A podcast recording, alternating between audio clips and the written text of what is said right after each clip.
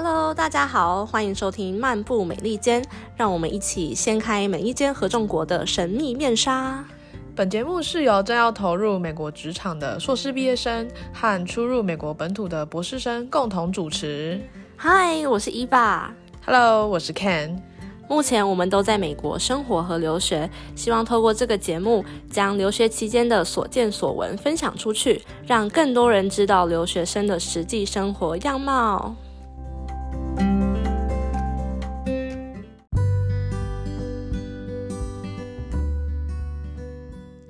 Hello，大家欢迎回来。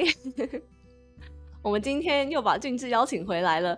呃，就是我们上次已经有邀请他跟我们分享，就是他从阅读中阅读中，呃，获得的一些非常宝贵的经验，前人的经验。然后还有就是，呃，阅读是怎么影响他的人生？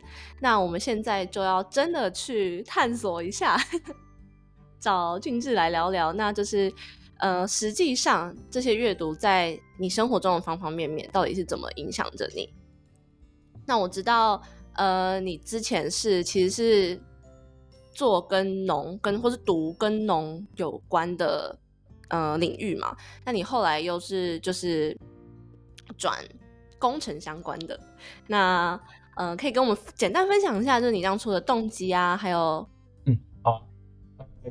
是简单讲一下为什么我会想从农学院转到理工相关的科系。这个起心动念主要是薪资水平的考量，因为我在之前大学的时候就观察到很多的学长姐，农农业科农业相关科系毕业的学长姐，他们出去的工作大部分都是走比较偏生技产业，然后也有一些是做一些可能害虫的。防储等等的这些工作，那实际去问他们的薪资水平，然后我得到的回馈是，呃，就不是我想要的那样，因为我想要做的一份工作是，呃，这一份工作的薪水能够足以平衡我生活的一些娱乐开销，甚至是充实自己的人生这样。所以我在薪主要是因为薪资考量的情况之下，我就想说，哎，还是我跨领域到工学院去念个书，因为我同时也有认识蛮多理工相关的学长姐，他们的起薪，呃，众所皆知，在台湾因为就是半导体行业非常的盛行，所以理工科毕业的薪水相对于农业其实就非常的高。那回馈回馈到我们之前有提到，蒙哥有提到是说，要想得到一样东西，最可靠的方法就是让自己配得上拥有它嘛。那因为我想要一份比较稳定而且高的薪水，所以我就反过来想是说，我要怎么样才能够拿到这个门票？那这个方法就是我有一张理工学院的文凭，那这张文凭就可以让我。有更多的筹码跟机会去从事理关理工科相关的工作，对，所以起心动念大概是这样。嗯，这感觉是很多人会有这个想法，但是你是不只是有这个想法之外，还真的去行动的人。那可能就是除了，我觉得应该是也是，呃，书中你读到的。就你可以再跟我们分享一下，就是你你你那时候在书中，就是他一定不是只是简单的讲，就是呃，你想要拥有一个一个事物吗？或是成就？你就是要让你自己配得上它吗？那他是有给你什么样的例子，或是实物一个例，就是他自己的经验之类的，或是他分享别人的经验，然后就是让你就是真的。被 motivate，然后去做这件事，还是你其实就是就是完全就是看到这句话就觉得哇，这完全就是一个呃要这么做的方向，然后就非常有动，对，就是你自己的动机也够强。嗯，因为我觉得就是我我可能是一个比较偏向比较不是那么容易被说服，就是应该是说，我现我当我理真的理解一件事情之后，我我当然就一定会。同意跟说服，呃，就是有办法说服我自己，像是你刚刚讲的这个这个概念。但是假设我是一个第一次接收这个理念或呃概念的人，我觉得我可能就会嗯有点怀疑吗？嗯，你你有懂我意思吗？就是就是我我觉得我可以再分享一下我的经验，因为我蛮喜欢跟学长姐交朋友跟聊天的，所以在跟他们结识的过程中，其实你就可以了解到他们毕业之后的生活跟一些不管是薪资，还有一些工作职场上的环境有什么差异。那在跟这些学长姐交流的过程中，其实你慢慢的就可以知道说。假设我是农业相关科系毕业，我出去的工作大部分就是分布在可能生技产业。那生技产业在台湾的薪资水平的大概就是，呃，它有个天花板就是那样。那经过几年的不管是工作经验或者是努力之后，它的天花板好像就嗯不会有大幅的迈进。那之后我在跟工学院毕业的学长姐交流。你就可以发现到说，其实两者有非常大的对比，因为理工科他们的嗯。产业毛利非常的高，换言之就是这个产业赚了非常非常多的钱，那他赚的钱就会自然而然回馈到员工的薪资福利上面，所以这样一来一往的比较之下，我就发现哎，理工科毕业的学长姐，他们每年调薪的幅度可能都是。年成长十 percent 以上，在在调整。那农农业科系相关的学长姐的话，可能就是一年两到三趴这样。所以这样一来一往，整个指数在成长的过程中，其实差异就会非常的大。那回过头来是说，为什么我会想要有这个动机去转转系到理工科？主要就还是回到薪资水平。因为我认识有很多不同领域的人嘛，那相互比较的情况之下，你就会发现，哎，理工科毕业的人，他所获得到的薪资真的是比较好的。那我觉得在现在这种大通膨时代啊，如果你的薪资不够，基本上你的生活也不会有太好的品质。所以综合这些种种，我就决定从农学院转到。理工科这样，嗯，对，所以就是说回来，整体而言就是透过比较，然后去跟学长姐讨论，跟他们交流，去看说他们现在的状况，进而回到说这些生活模式到底是不是我想要的。所以透过这些种种的比较跟讨论，你就可以理梳理出一个自己想要的生活模式啊，大概是这样。嗯嗯，理解就是。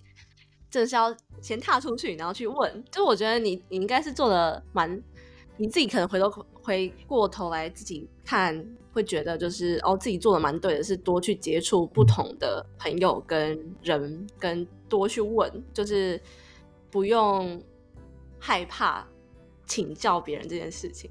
我记得哦，我这样突然让我想起，就是你之前好像也有来问过我，就是那个。美股交易的事情，对不对？很久很久以前，就是虽然我觉得我自己觉得，就是你现在应该已经比我厉害了。然后就你可能你你从你读的书啊，就是你自己研究的，然后询问的人们，就是但我我当初你会问我，只是因为我比较早开始嘛，然后就好像可能从某一次我们的大家的聚会中，就是得知我有在做这件事情。然后我当我当初的想法其实就觉得，就是哦，你感觉就是你感觉是很。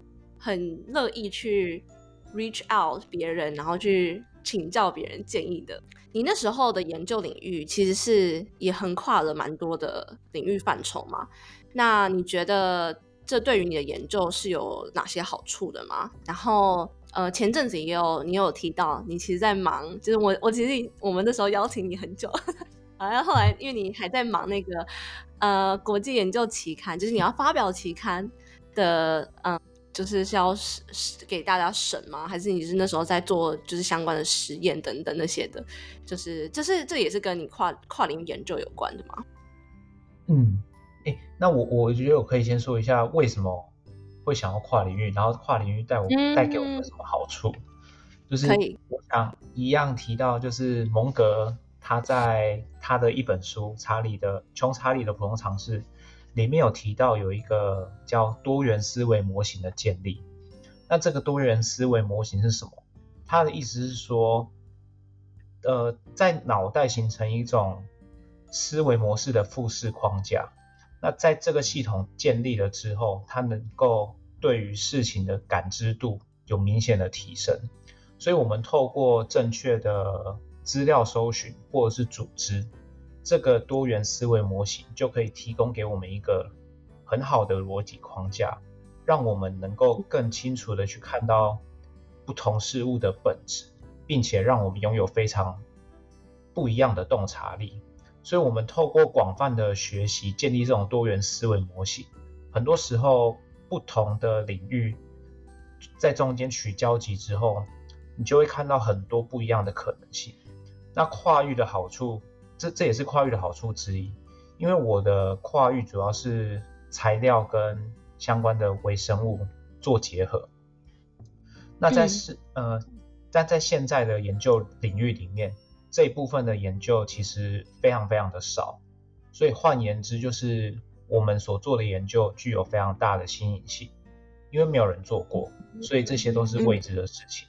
那我们在探索这些未知的同时，其实我们也在学习，并且帮后续的学者建立一定基础量的，呃，算是 database 吧，让他们能够踩着我们的这些研究成果，进一步的再跨到可能不同的领域，让这些不同的领域中取交集，之后就可以产生更多知识爆炸。对，然后进而来影响这个世界，这样，所以跨域来对我来说真的是蛮重要的，因为我们在探索很多别人没有探索过的事情，那透过这些研究的产出跟发表，可以让我们对于跨域的呃灵感嘛更多，对我觉得这个是跨域非常非常重要的一个，对，嗯，我我觉得。确实是哎，因为其实我我自己也是从商管背景，然后跨到工程相关的，然后呃，我们算工程吗？电脑 engineer 可能算。然后我就觉得，就是这就是我接触到的人，就有是比较是 business 思维角度思维，跟比较是非常逻辑，然后非常嗯，就是 business 的可能会比较。考虑比较多人情世故，然后就是我们会影响他所有周遭环境的 factor。但是工程的话，会是比较是逻辑合理合不合理，然后怎么样更 efficiency，这样就是什么东西可能是 top efficiency 为主，这样，然后就觉得就是哦，好像融合不同的观点角度去看一件事情，就变得很有趣。然后这样也变得让你可能就会比较有优势吗？因为你毕竟是融入了两边的思考方式，或是两边的做事模式，或是两边的知识。我觉得其实也会，因为其实这几年一直在推推展一个叫 T-shape 人才。那 T-shape 的意思就是说，你在特定的两到三个领域非常的专精，它是 T 的横横向那杠。嗯，那专精了之后呢，我就可以透过不同维度的逻辑来思考，并且进一步的去延伸这些呃知识的深度，它就是 T 的纵向那一杠。所以，我们就是透过两到三个专业技能，进一步的去向下延伸扎根，这就会让我们的视野跟呃视野吧，就是更更加的广泛。所以这点我觉得非常的重要。对，嗯，哇，我觉得你的社会真的好广哦。就是我刚刚还查了一下，哦，T shape skills，T shape，然后 T shape career 这样。从好像是从管顾开始，对对对对对，然后后来延伸到各大领域，哦，好特别，嗯，但我觉得，哎，你说你说，对对，这感觉就是简单的南瓜，我们刚刚讲的 这些事情这样。对啊，所以我觉得在这个领域啦，因为变化真的太快了，所以你真的势必要掌握几个关键的技术，然后透过这个几个关键技术当做你的基底，进一步的向下去学更多的可能知识或是技术，这样才能让你在这个变化非常快速的时代，有一个比较明确的洞察力跟清晰度。嗯，对。而且我觉得，尤其现在就是完全是 AI 时代，就是其实如我觉得 T 它的 value 点就在于，呃，像现在我们的 Chat GPT 是比较是 general trend model，就是比较是一个 generalized 的 AI。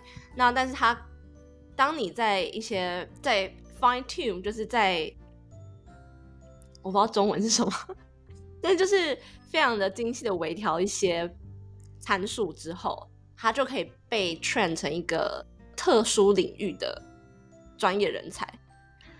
所以现在 ChatGPT 是可以，呃，就是回答各种问题嘛。那你如果要真的要把它变成一个假设一个律师，那你就是要再重新用呃重新 train，然后让它呃 fine tune 它的 parameters 这样。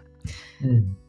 但目前可能比较少，就是会有那种，就是他同时又专精很多不同 perspective，然后又有深入一些，嗯，就是就是像你形容的这个 T 的 skill，所以我觉得就是我自己的观点啦。或许我我我对 AI 可能也没有是没有到这么的深入研究，一定。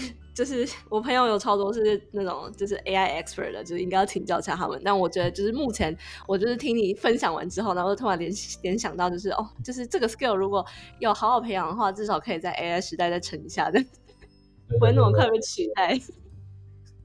真的。嗯。好，那你要不要来跟我们分享一下，就是你关于你的国际期刊的部分？就是嗯，你提到先提到跨领域的好处嘛？然后这也是不是跨也是因为跨领域，所以才让你有这这个机会发表国际期刊？嗯，我觉得也可以这样说，因为诚如我们刚刚所说嘛，我们跨域的研究在国际上其实非常的少见，那就是非常的新颖嘛。换句话来说，所以我们在做整个实验的规划，还有投稿的过程，整体而言都算顺利，因为以一般来说。期刊的审核大概需要半年到一年，那中间就是你投过去期刊，期刊它会请很多不同领域的学者或者是教授，他们当做 reviewer，那这些 reviewer 就会问你很多你投稿出去的这篇论文中间他们看到的一些问题跟他们想了解的事情。那因为跨域的好处就是，哎，我的 reviewer 或许也不太懂我在干嘛。所以，所以就是变成说，我这是一个非常非常新的发现，那它就会顺应着我整个 paper 的逻辑，它不会问太多深入的问题，因为前人没有做过这些研究嘛，所以他就会针对逻辑性的问题，还有后续可以做什么样的应用来问你。那整体而言，其实这样一来一回就省蛮多时间。因为他们就是像刚刚讲，他们不懂，所以他们只会问一些比较嗯相对简单的问题，比较对对对对。所以我们这样就可以减少很多答辩的时间。像我这几年发表了五篇 SCI 的期刊，那一来一往的回复到接受，大概都落在半年左右就就就发表了。所以那正常要多久啊？正常来说都大概半年以上到一年左右。嗯，对，所以其实我觉得我省了将近一半的时间在做答答辩这件事情。嗯，对，所以跨跨域的好处真的是还蛮多的啦，就是也蛮省事的嘛。然后 研究领域又又新，对啊。然后除此之外啊，因为你做这些研究，会促使很多学者会发信来问你说，哎，有没有机会合作？那你看，在这样一来一往合作的过程中，是不是又能够更多的跨域，造就更多的机会？那这样就可以在探索更多不同的领域，造就更大的效益。所以怎么讲？我觉得我们生生下来为人啊，真的就是大家互相合作了。这样的话，我们就可以达到一加一，甚至会大于三的这种结果。因为每个人贡献一点心力，其实透过大家的嗯交流，真的是可以让你的视野变得更广泛，研究也会变得更加的多元。嗯，所以跨越真的不错。啊，我我每次都很被启发。呃我确实我，而且我觉得机会是来自于机会嘛，就是你要先你有这个机会，你好好把握这个机会，你好好努力在这个机会上，然后它会再衍生更多机会。但你如果就是天得到一个机会，然后你就就此满足，然后没有好好去把握这个机会，那我觉得就很可惜。然后这就是也延伸到跨域嘛，跨域再跨域 这样，而且确实因为可能。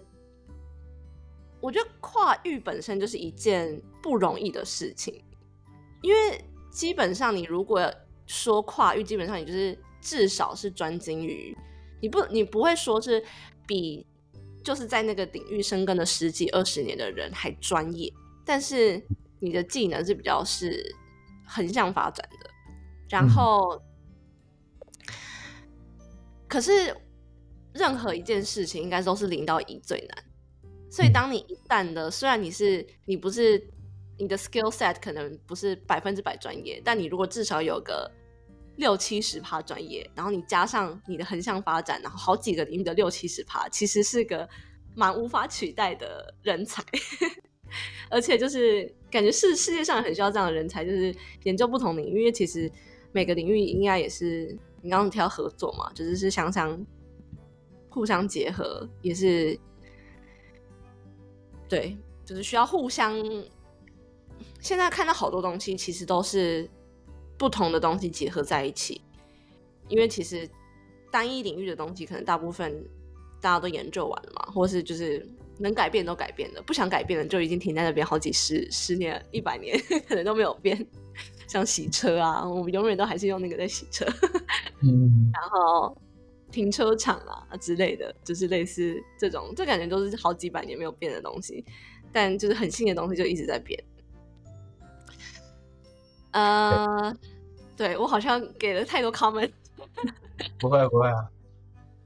好，那我们就来谈谈你的工作经验吧，对吧？我知道你现在是目前是在工研院。对。好，对，就是有记对，没错。那你当初是呃，为什么选择进公园院？然后呃，目前在公园院做什么？嗯，当初选择公园院，其实说来也是蛮幸运的，因为公园院这个地方充斥着很多学历很高的人，也很多海归派的学长姐。那先说一下为什么选公园院，因为我觉得公园院对我来说，它就是一个。工业，呃，它是它全名叫工业技术研究院，所以它就是有包含研究，也有包含技术的推广。那因为我之前的研究其实跟现在的工作没有相关，都是在从事镭射相关的呃研究这样。那呃，我觉得研工工研院对我来说的话，它就是有。有工业的技术研究跟工业技术的推广，所以这对我来说是蛮蛮符合的，因为我们可以把研究的这些基础跟理论进一步的做应用，那应用完之后就可以推给可能台湾相关的中小企业，让他们在整个生产的过程中去取代传统的制程，让整个生产效率有所提升，这是主要我们在做的事情。那我我现在主要做的研究主要是呃针对碳化系，不知道大家有没有听过？它是未来电动车会用到的大宗材料。哦，再再讲一次，你说那个材料叫什么？它叫碳化碳化系 SiC。碳化系，Silicon Carbide。嗯，对对对对。那是用在电动车的哪个部分啊？它主要是外壳，就是它的基板。因为以前的基板是。用细，好。像好像有有点复杂，没关系，我我觉得蛮有趣的，我觉得你可以分享一下，因为感觉很少会很少，至少在我身旁的朋友很少会有就是这类的专业知识，就是讲到你是说电动车的晶片的意思吗？就是基板是就是就是放晶片的地方吗？对，就是 sub substrate。然后那个那个碳化系是是晶片的一种原料，还是只是是晶片的？呃，你就可以把它想象成它它是一个底材，然后它会在这个碳化系的底材上面再去做不同的半导体制成，做出后续的可能什么高频元件、功率元件等等。嗯那为什么我们需要用碳化系来取代以往的系呢？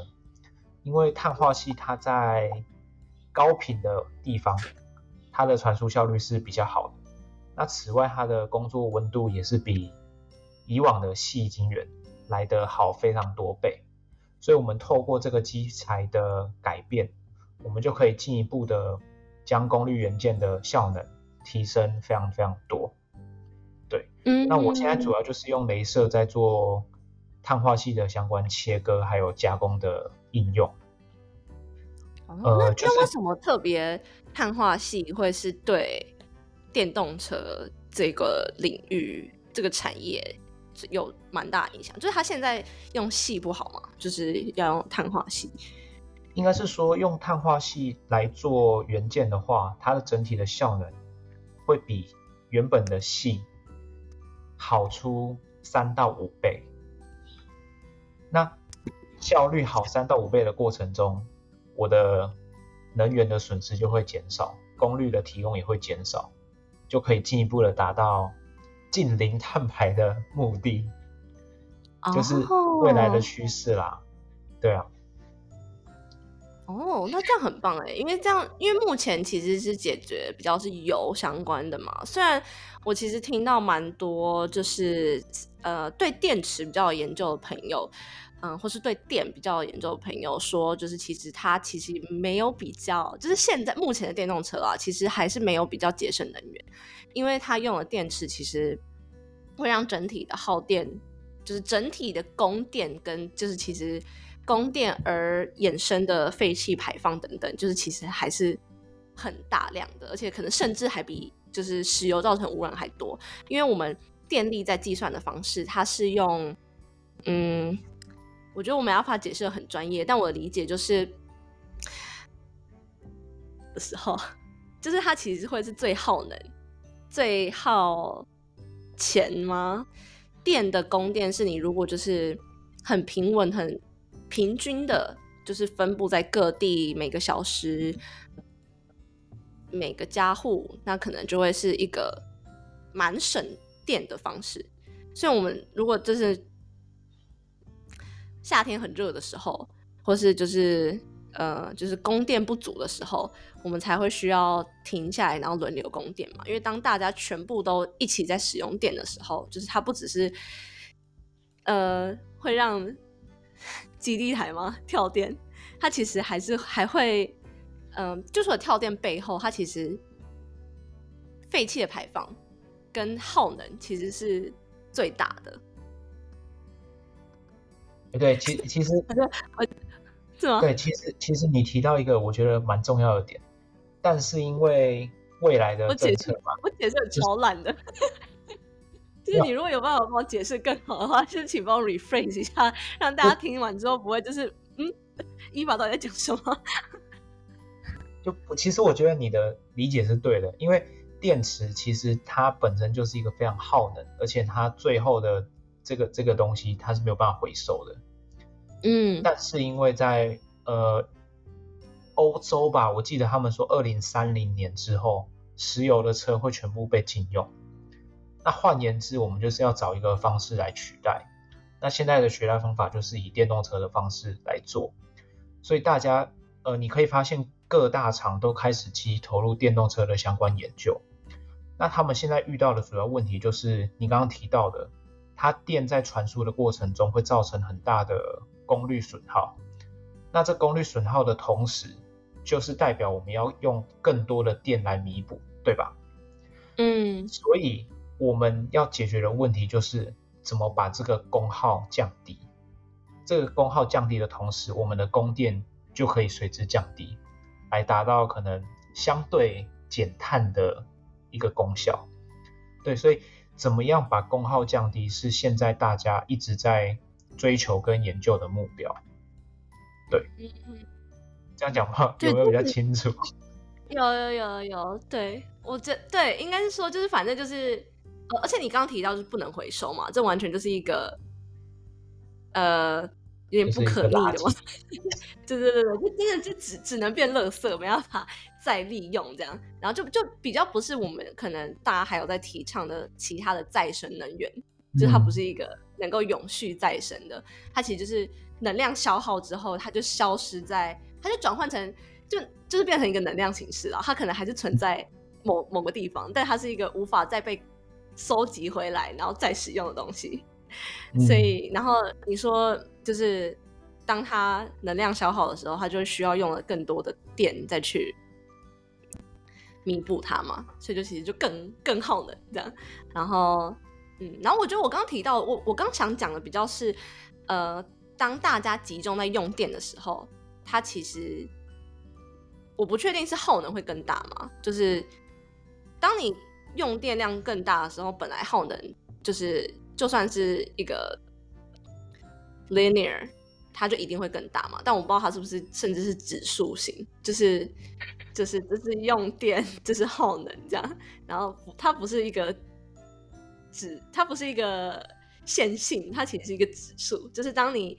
用电量大到某个程度的时候，它的耗能其实是会是翻倍成长的。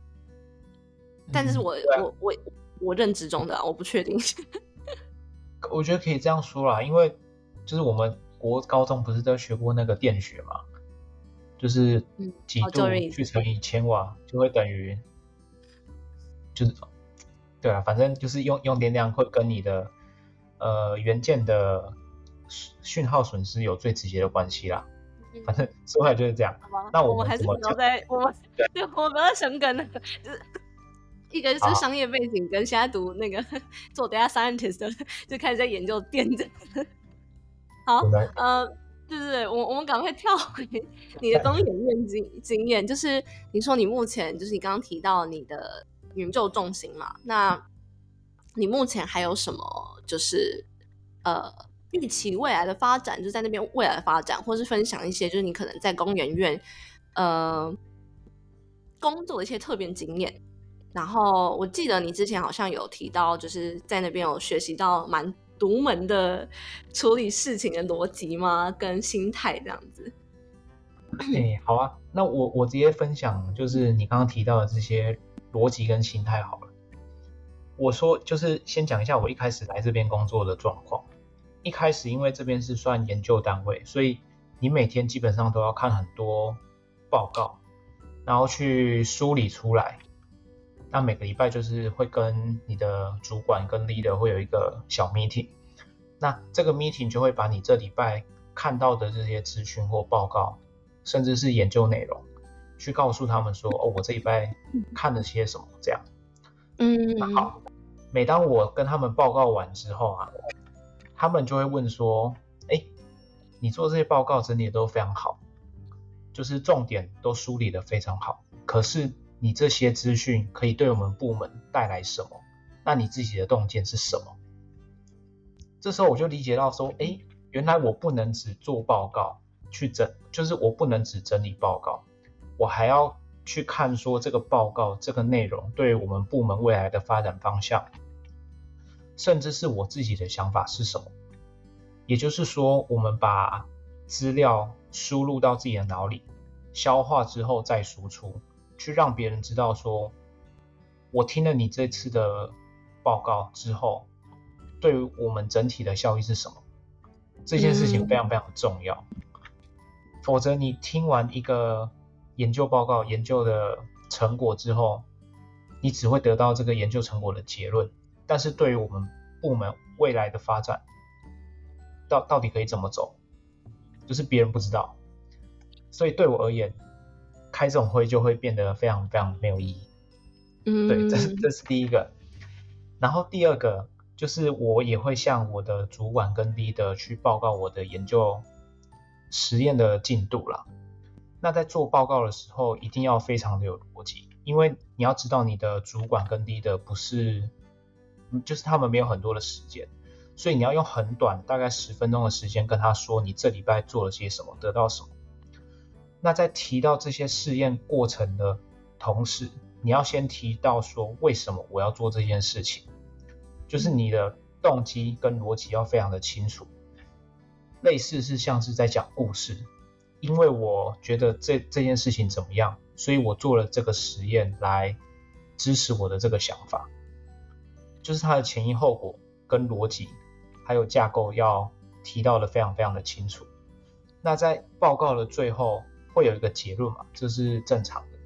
那在结论的后面，我通常会加一个下一步我要做什么，因为。如果你知道下一步有可能假设 A、B、C 三个选项都提出来了，这时候你跟你的主管就可以一起讨论说，我是不是可以从这三条路中选一个走，让整个会议的时间缩短，然后效率增加。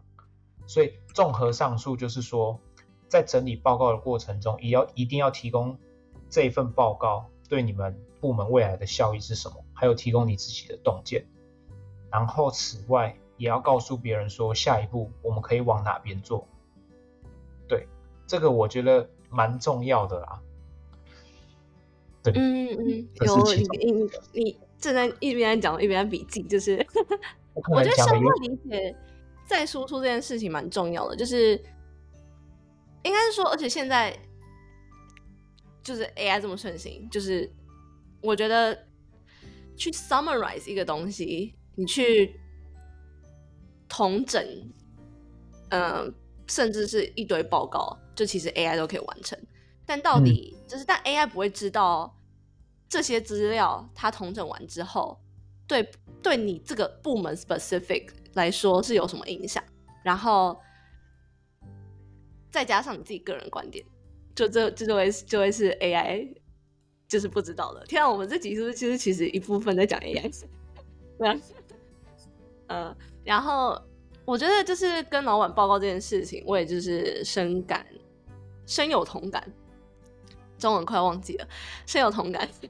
就是我之前对啊，我在台湾工作，我觉得美国工作也是，但就是我们嗯，对，就是小新创，我觉得老板比较就比较亲民嘛，所以他可能就会有时候就会真的是真的很有耐心的坐在你旁边，认真听你慢慢讲。但我觉得。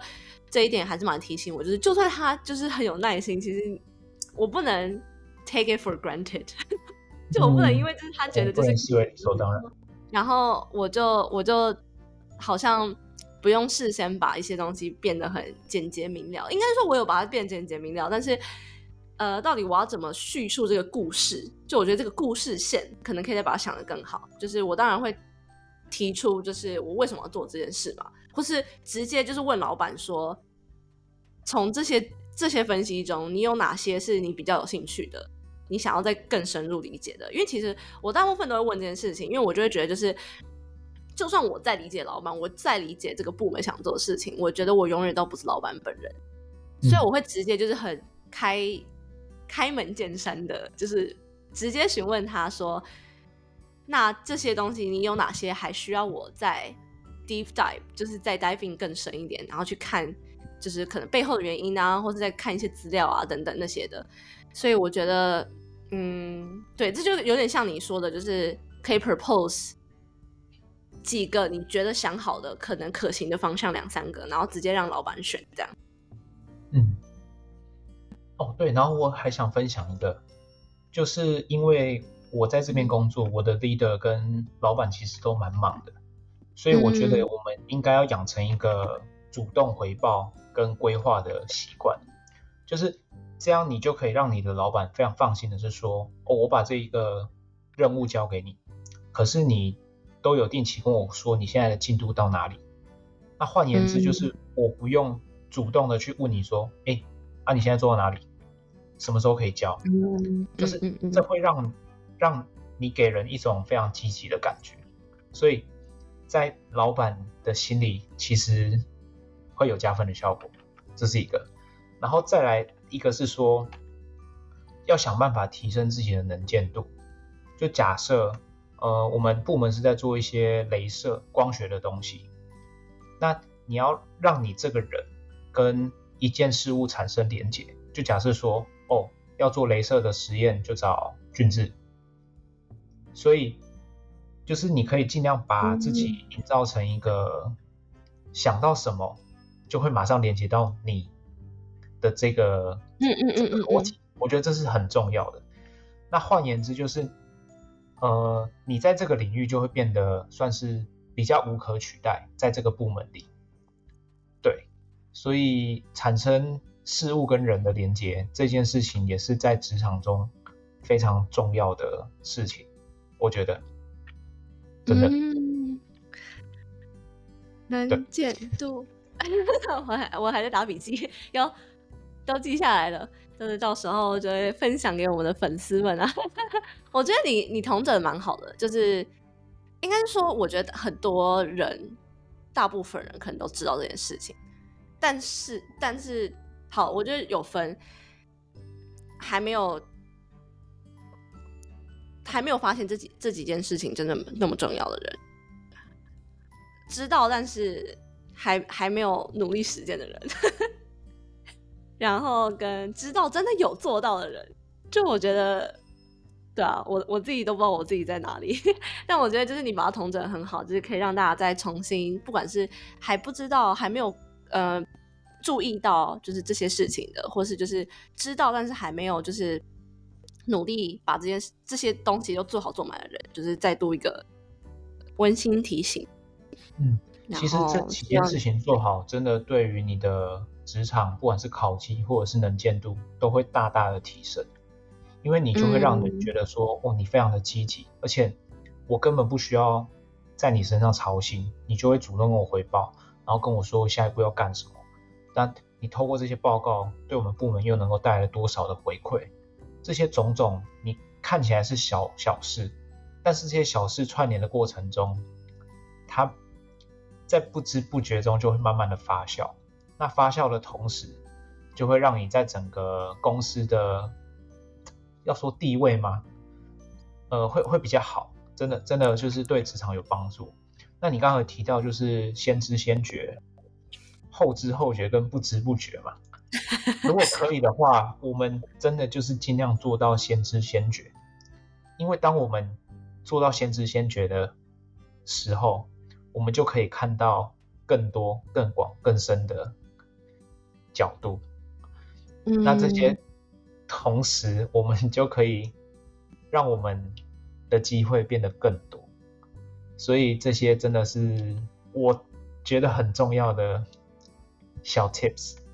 哦，你讲的真好，而且你把那个形容成先知先觉，后知后觉，不知不觉，完全就是 精简版的 summary 啊，好喜欢，真的好，对吧？哇，那那我觉得，那你，嗯，可以问，我上次有听说，就是你会，你偶尔会需要加班吗？